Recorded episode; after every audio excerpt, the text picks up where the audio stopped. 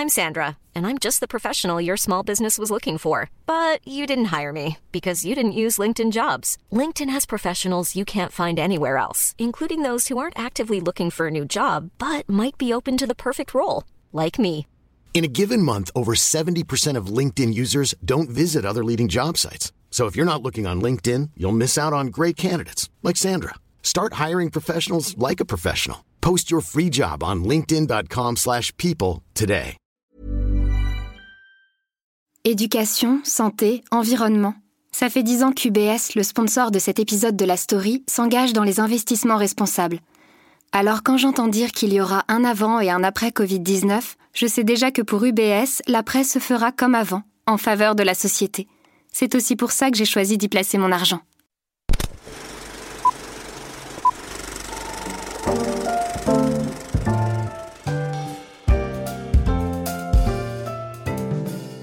C'est un monde un peu particulier. Des paillettes, des stars, des marches, des tapis rouges, des palmes et des fauteuils bien confortables. C'est le Festival de Cannes. J'avoue, je n'ai jamais eu l'occasion d'y aller. J'ai même un regard un peu faussé sur cette grande messe du cinéma mondial. J'ai dû trop regarder La Cité de la Peur et sa mythique Carioca. Excusez-moi, j'ai pas pu résister, j'adore ce morceau. Sais-tu danser la carioca? Non. Je suis Pierrick Fay, vous écoutez La Carioca, pardon, La Story, le podcast d'actualité des échos. Et aujourd'hui, je vous emmène à Cannes par les yeux et les oreilles de Thierry Gandillot, le monsieur cinéma des échos, pour vivre le parcours d'un film à Cannes.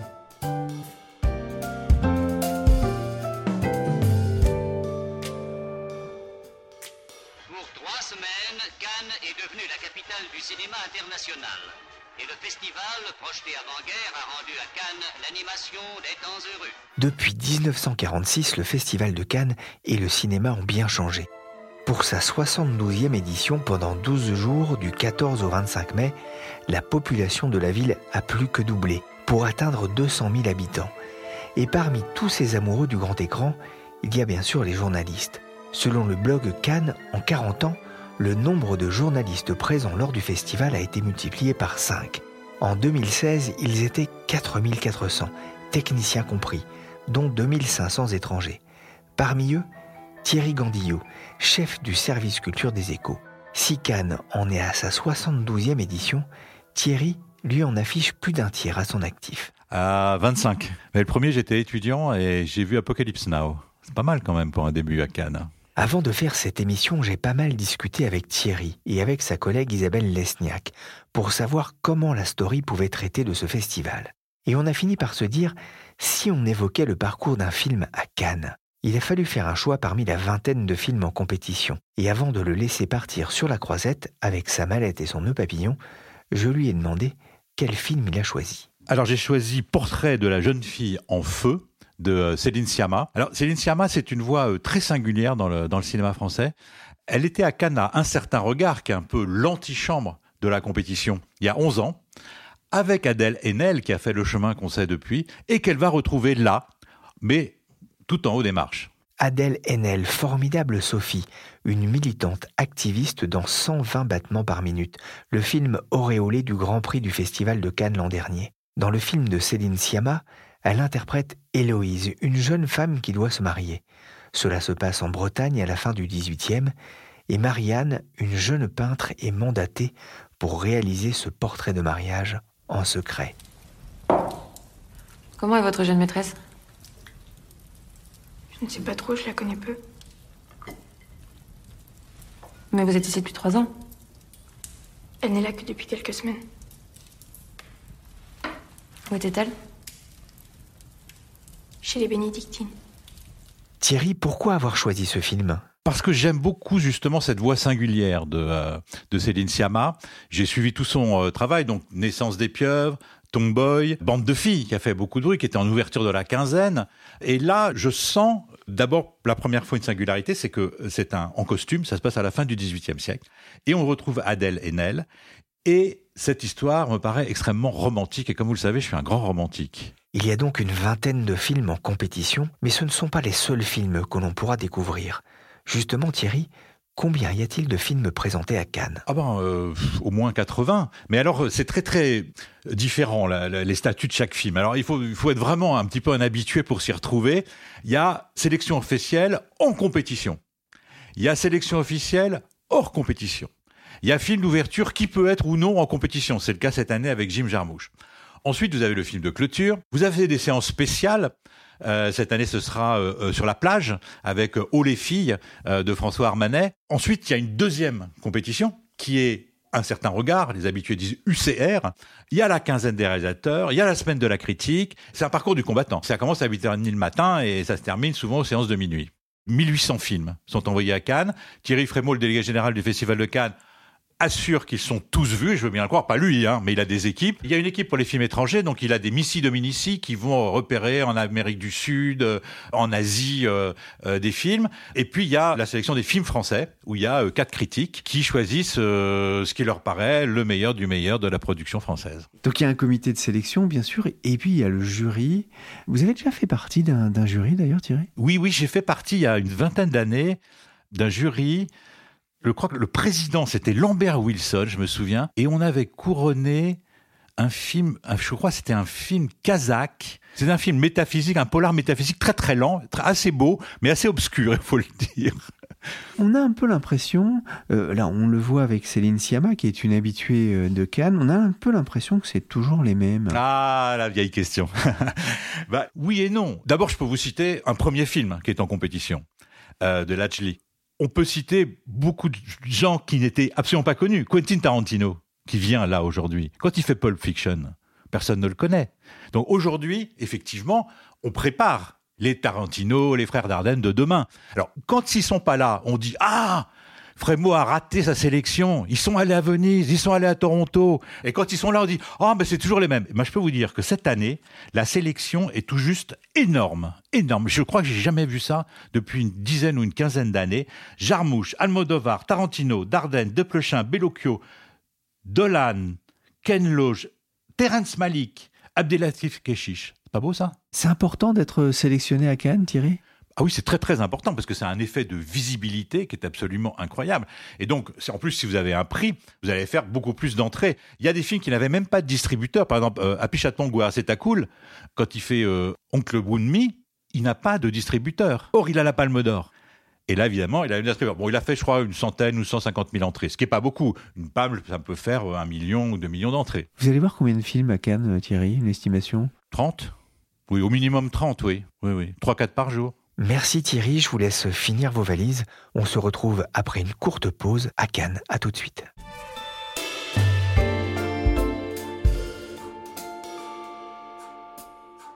Les échos étaient au 72e Festival de Cannes avec les yeux et les oreilles de Thierry Gandillot.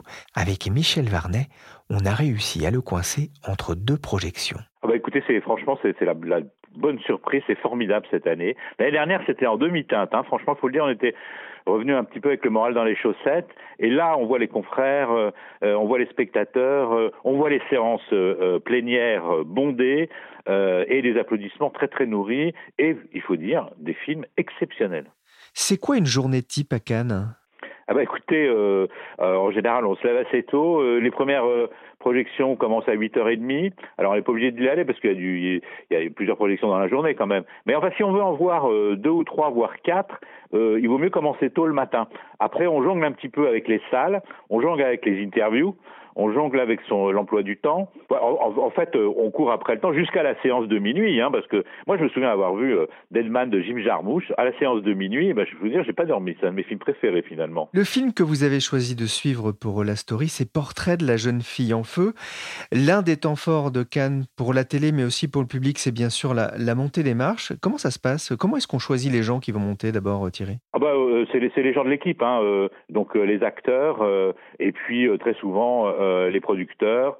euh, monte les marches. Alors euh, si c'est euh, euh, une, énorme distribution, bah, ils sont très très nombreux. Si c'est euh, un film plus plus intime, plus intimiste, comme c'est le cas d'ailleurs de Portrait de la fille en feu, ils sont ils sont un, petit peu moins nombreux, mais ils sont attendus en haut par Pierre Lescure et Thierry Frémaux, embrassade de rigueur, et puis la, nuée de photographes qui euh, qu'ils appellent par leur prénom euh, Adèle, Noémie, euh, Céline, voilà, et donc voilà. Et, on sent la tension quand même parce que elles vont rentrer dans la grande salle ensuite, et là sous les projecteurs, avec une caméra qui les suit, qui est projetée sur un grand écran dans le dans l'amphithéâtre Lumière, et tout ça est très impressionnant. Et là, il se trouve que pour pour celle la jeune fille en feu, mais il y a une ovation dès l'entrée D'habitude, les standing ovation, c'est à la fin. Ben non, là, ça a été dès le début. Alors, la montée des marges, donc c'est un moment important. Et puis, bien sûr, forcément, le, visionnage du film. Thierry, vous aviez, vous, la chance euh, d'être dans la grande salle. Comment ça s'est passé? Ah bah écoutez, euh, très bien. Euh, c'est un film qui, euh, qui démarre assez lentement, hein, avec, avec assez peu de personnages. Le film s'installe avant, avant de prendre son envol. Et, donc ça a été vraiment un silence religieux. Et c'est à ça qu'on mesure quand même l'intérêt des spectateurs. Il n'y a pas un fauteuil qui a claqué. Donc après le visionnage, donc avant, avant le, film, dans l'entrée dans la salle, il y a donc une ovation. Comment ça s'est passé lorsque le Mosien est apparu? Bah écoutez, euh, d'abord c'est assez long parce qu'on laisse défiler le générique avant de rallumer la salle, ce qui est très bien d'ailleurs. Donc on regarde le générique en écoutant la musique qui est superbe d'ailleurs. Après, les lumières s'allument, les caméras sont braquées sur euh, Adèle Haenel, euh, Noémie Aran et puis Céline Sciamma. Et là, il y a un moment de, de tension euh, extrême. Vraiment, il y, a une espèce d'émotion comme ça qui, qui, qui, monte et puis bon, là, ovation, mais vraiment comme vraiment assez longue. Et donc on s'étreint, on s'embrasse. Et il y a tous les souvenirs du film, on, le voit sur les visages qui remontent, et, c'est assez dur de ne pas pleurer, mais enfin bon, elles ont été stoïques. Et vous, vous avez aimé, Thierry, ce film? J'ai beaucoup, beaucoup aimé ce film, oui, absolument. Comment est-ce qu'on fait pour assister euh, à ces représentations dans, dans, le palais des festivals? J'imagine que c'est pas ouvert à tout le monde. Hein. Non, mais il y a plusieurs euh, types de filières. Euh, il y a beaucoup de publics canois hein, qui ont des places, soit par la mairie, soit, par, soit par le festival. Il y a les journalistes qui ont des badges qui leur permettent d'aller dans, dans, dans, dans, cette grande salle. C'est assez ouvert quand même. Et puis, sinon, il y a beaucoup de débrouilles. Et puis, il y a beaucoup de gens qui sont devant les marches pendant euh, deux ou trois heures, quatre heures l'après-midi, euh, euh, sous le cagnard ou en pleine pluie, avec des petites étiquettes. cherche une place pour le jeune Ahmed, cherche une place pour Portrait de la jeune fille en feu, cherche une place pour Sorry We Missed You, voilà. Et ça marche, hein, ça marche assez souvent. finalement, la, la débrouille marche aussi. Alors, dans le parcours d'un film à Cannes, donc il y a la montée des marches, on visionne le film et il y a la rencontre aussi avec les acteurs et la réalisatrice et le ou les réalisateurs. Oui, si on le souhaite. C'est vraiment le moment idéal avant qu'ils euh, repartent euh, sous d'autres cieux, euh, prendre des vacances bien méritées ou euh, déjà démarrer son prochain film. On va justement écouter maintenant quelques mots de Céline Sciamma que vous avez pu rencontrer à Cannes. Et ça fait un peu peur, non? Ça fait peur, mais c'est un privilège incroyable. Parce que par ailleurs, il y a une mythologie du Festival de Cannes et et puis aussi euh, des opportunités euh, données au film, même s'il peut y avoir des histoires tragiques ici. Euh, ah oui, il y en a eu. De violence. on s'expose, mais, mais c'est aussi des opportunités de, pour son travail et pour la circulation des films, leur vente à l'étranger notamment, qui est super déterminant. Quand, quand, quand vous arrivez en bas des marches, vous pensez à quoi? Bah, Je pense à ce protocole et cet endroit qui est je pense que c'est un des seuls festivals au monde dans lequel on peut se projeter. Je ne sais pas ce que c'est que d'aller à Tribeca, je ne sais pas quel est leur protocole, je ne sais pas quel festival de Cannes c'est. En plus, quand on a une cinéphilie précoce qui passe aussi par la télévision, bah, c'est des images qu'on a en tête et d'un coup, ça crée une espèce d'effet de perspective. On a l'impression qu'on va rentrer dans une image pour pouvoir ensuite aller montrer les images qu'on a fabriquées. Et c'est super fort. Et j'ai vu, j'étais dans la salle quand euh, euh, vous êtes entré, euh, il y a une émotion quand même formidable. En plus, il y a eu une standing ovation direct. Il y a eu un avant même. Alors, il y en a, alors apparemment, quand même, tout le monde est toujours debout. Maintenant, c'est un festival où on a pas ah debout quoi qu'il arrive. Ça n'est plus un étalon, mais par contre, il y avait beaucoup de chaleur. Oui. Ouais. Et, et, et, pendant la projection, vous pensez à quoi? Bah, Pendant la projection, c'est émouvant, non? C'est hyper émouvant et on écoute l'écoute. En fait. C'était ça qui était beau, c'est qu'il y avait une belle écoute. Et alors? À l'écoute. Le silence? Le silence, ouais, le silence. Le fait que les gens soient concentrés. On entend hein, les fauteuils qui claquent quand les gens s'en vont, etc. Euh, personne n'est parti, hein, je vous rassure. et là, il y a peu de gens qui sont partis. on est on est quand même dans l'expérience collective. On n'est pas en train d'attendre que le temps passe. Hein. Mm, mm, on est dans mm, l'expérience collective de son propre film en étant extrêmement. Tous tous nos sens sont en action. Et quand la, euh, quand la lumière se rallume, Oui. euh, alors tout d'un coup, Bah, les, les, les, les, les flashs, les, les gens qui se lèvent, qui applaudissent, les caméras qui sont sur vous, Mhm. Adèle Haenel qui, euh, et Noémie qui sont euh, hyper émus, euh, vous embrassez. euh. En fait, c'est la fin de quelque chose. C'est le début d'un truc, moi j'ai l'impression. Ah oui, c'est plutôt le début. oui, c'est l'impression que c'est le début de quelque chose. C'est Ouais. la fin d'une attente. Euh, c'est la naissance d'un film. Euh, parce qu'il il est vu. C'est la naissance d'un film. Bah, il est vu. Il est vu. Ouais, ouais. C'est la fin d'une solitude. Thierry qui dit Cannes dit aussi fête, soirée, hein, dans l'imaginaire collectif. C'est un passage obligé? Euh, absolument pas. Euh, je peux vous dire que euh, faut- il faut choisir. Soit il faut aller au cinéma, écrire des papiers, faire des interviews, engranger euh, des interviews pour la, la, la sortie du film, parce qu'il y a des films qui vont sortir euh, en décembre, en janvier euh, 2020. euh, parfois même, il y en arrive, qui- il arrive qu'il y en a qui sortent la, la veille du Cannes d'après. Euh, donc il faut garder tout ça en stock. C'est absolument impossible d'aller dans les fêtes. Enfin, en tout cas, moi, j'ai plus l'âge. Quel est le film qui vous a le plus marqué euh, depuis le début de la quinzaine? Il y en a quand même euh, pas mal, et puis il y en a pas mal à venir que j'attends euh, énormément. Moi, je dirais que Douleur et gloire de, de Pedro Almodovar, c'est bon, euh, on l'a écrit dans, dans les Échos, c'est peut-être son meilleur film, en tout cas un de ses meilleurs, et, et Antonio Banderas c'est absolument génial.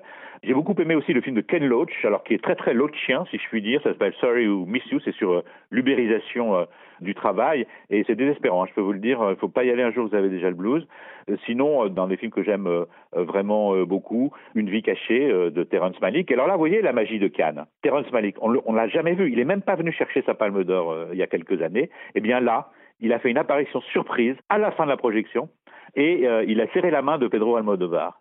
C'est quand même là, euh, on peut dire que ça a été une surprise totale pour tout le monde. Une dernière question, Thierry. Est-ce que vous êtes plutôt euh, canapé devant Netflix avec une pizza ou salle de cinéma avec un voisin qui mastique des pop-corn et qui enlève ses chaussures? Voilà. Écoutez, non, non, genre, je suis pas du tout euh, canapé euh, pizza Netflix. D'ailleurs, j'ai pas Netflix. J'adore la salle. Euh, je conçois pas du tout de voir un film autrement qu'en salle. J'adore ce moment où les lumières s'éteignent, où l'écran s'allume. On a l'impression d'appartenir à une communauté d'initiés. On va partager quelque chose. D'ailleurs, Edouard Baird l'a très très bien dit euh, dans, son discours d'ouverture. C'était très poétique. Bon, alors, quant au qui bouffe des pop-corn, bah écoutez, euh, bah, écoutez bah, je, ah oui, je, sors mon sabre de samouraï et je la lui joue euh, façon Kill Bill.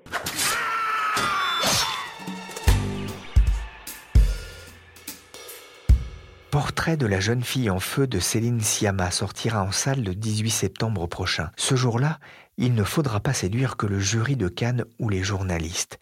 Il faudra aussi toucher le public. Car réaliser un film, ce n'est pas gratuit. Cela a même un coût.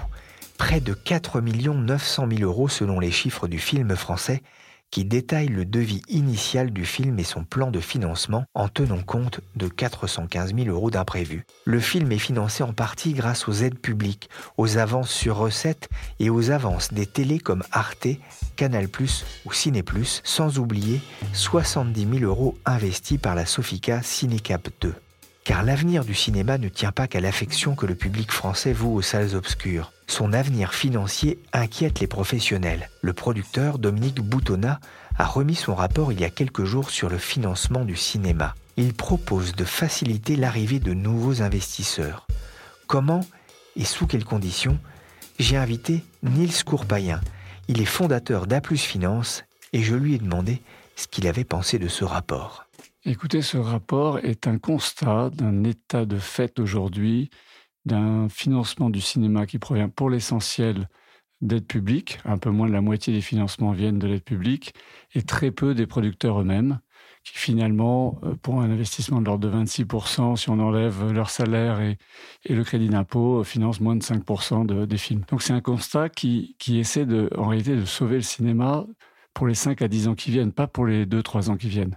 Donc la situation actuelle est, stabilisée par les aides publiques, mais surtout par le talent de la création française. L'exception culturelle française est vraiment une exception dans le monde. Et notre cinéma est, est- est encore puissant. Le problème, c'est qu'il faut qu'il le reste. Ça veut dire que le- les producteurs de cinéma doivent moins compter sur l'argent public et plus sur l'argent du public? Oui, on peut dire ça, mais c'est surtout une remise en question des fondamentaux. Ils doivent moins rester dans le confort des aides publiques, permettez-moi d'être un peu polémique, et effectivement d'aller vers un mode de financement plus normal, plus, euh, disons, proche du capital investissement tel qu'on le connaît dans les PME. Et cette logique-là fait qu'il va effectivement falloir qu'ils aillent vers d'autres sources de financement. Je pense dans un premier temps des investisseurs professionnels, des institutionnels, peut-être des compagnies d'assurance, des banques. Et dans un deuxième temps, le public. Il faut être très prudent sur la manière dont on présente des produits financiers investis dans le cinéma au grand public. Oui, parce qu'aujourd'hui, effectivement, il existe un, produit déjà pour financer le cinéma, ce sont les Sofica, Société de financement de l'industrie cinématographique et de l'audiovisuel. Vous pouvez d'abord nous rappeler comment, comment ça marche? Oui, bien sûr. Les Sofica sont des sociétés anonymes à la base. Mais ce sont des sociétés anonymes qui font appel public à l'épargne. Donc c'est un cadre réglementaire extrêmement strict qui est piloté par l'AMF. C'est un, un investissement qui se fait dans le cinéma avec un avantage fiscal, donc piloté par la DGFIP et le ministère des Finances, un avantage fiscal qui est aujourd'hui revenu à 48% de réduction d'impôts, 48% de l'investissement des particuliers. On parle d'une moyenne d'investissement de l'ordre de 5-6 000 euros. Ce ne sont pas des montants très très importants. C'est la plupart du temps des amoureux du cinéma. Et l'avantage fiscal est de 48% qui vient en réduction de l'impôt sur le revenu que le contribuable doit payer en fin d'année. Et aujourd'hui, les, les Soficas, ça ne suffit pas? Non, les Soficas ne suffisent pas. Les, les Soficas sont un, un peu plus qu'un confort, parce que sur certains films, les Soficas permettent aux films de se faire. Mais les Soficas vont peser 6-7% en moyenne des budgets des films. Donc à côté de ce que peut investir une télévision en clair, un distributeur salle ou une télévision cryptée comme Canal+, c'est peu de choses. Néanmoins, ça va être la, la, la fin du financement qui va permettre aux films de se faire dans certains cas les films, disons, indépendants, de, taille moyenne, aux alentours de 4 à 8 millions d'euros. Oui, c'est ce que dit le, rapport Boutonnat, d'ailleurs, qui n'est pas très tendre. Les Sofica sont une sorte de dernier recours pour boucler le tour de table financier de films au potentiel commercial incertain. Le problème pour un investisseur, justement, c'est de savoir euh, quel sera son retour sur investissement. Alors, M. Boutonnat a raison d'alerter avec une formule un peu dure, euh, sur ces financements.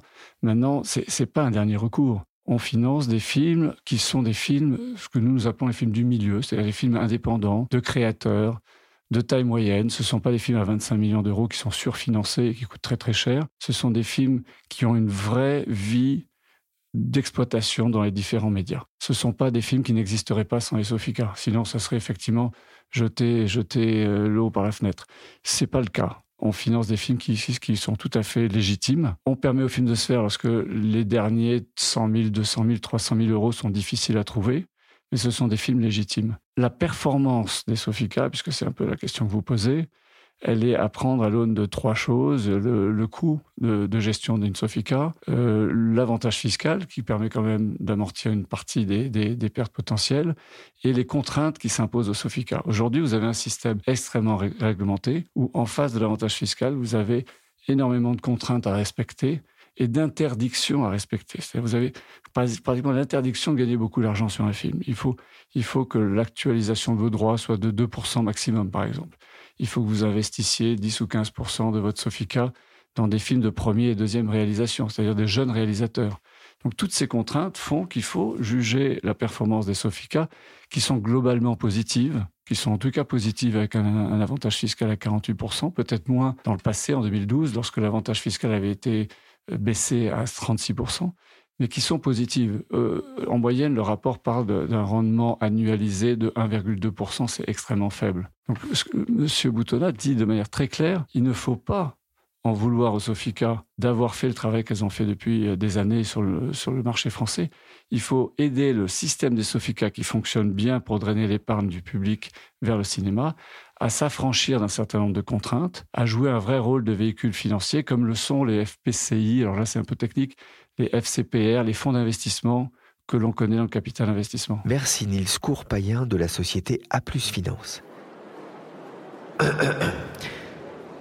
J'ai l'honneur de remettre la palme du meilleur interviewé à Thierry Gandillot, chef du service culture aux échos, prix Vulcain de l'artiste technicien à Nicolas Jean et Adèle Itel, et je voudrais remettre le prix spécial du jury à Michel Varnet.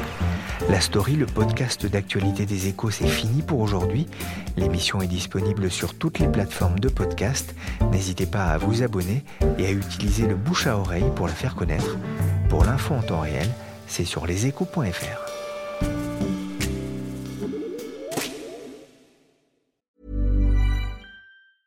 Planning for your next trip? Elevate your travel style with Quince. Quince has all the jet setting essentials you'll want for your next getaway, like European linen, premium luggage options, buttery soft Italian leather bags, and so much more. And it's all priced at 50 to 80% less than similar brands. Plus, Quince only works with factories that use safe and ethical manufacturing practices. Pack your bags with high-quality essentials you'll be wearing for vacations to come with Quince. Go to quince.com slash trip for free shipping and 365-day returns. Hi, I'm Daniel, founder of Pretty Litter. Cats and cat owners deserve better than any old-fashioned litter. That's why I teamed up with scientists and veterinarians to create Pretty Litter. Its innovative crystal formula has superior odor control and weighs up to 80% less than clay litter. Pretty Litter even monitors health by changing colors to help detect early signs of potential illness. It's the world's smartest kitty litter. Go to prettylitter.com and use code ACAST for 20% off your first order and a free cat toy. Terms and conditions apply. See site for details.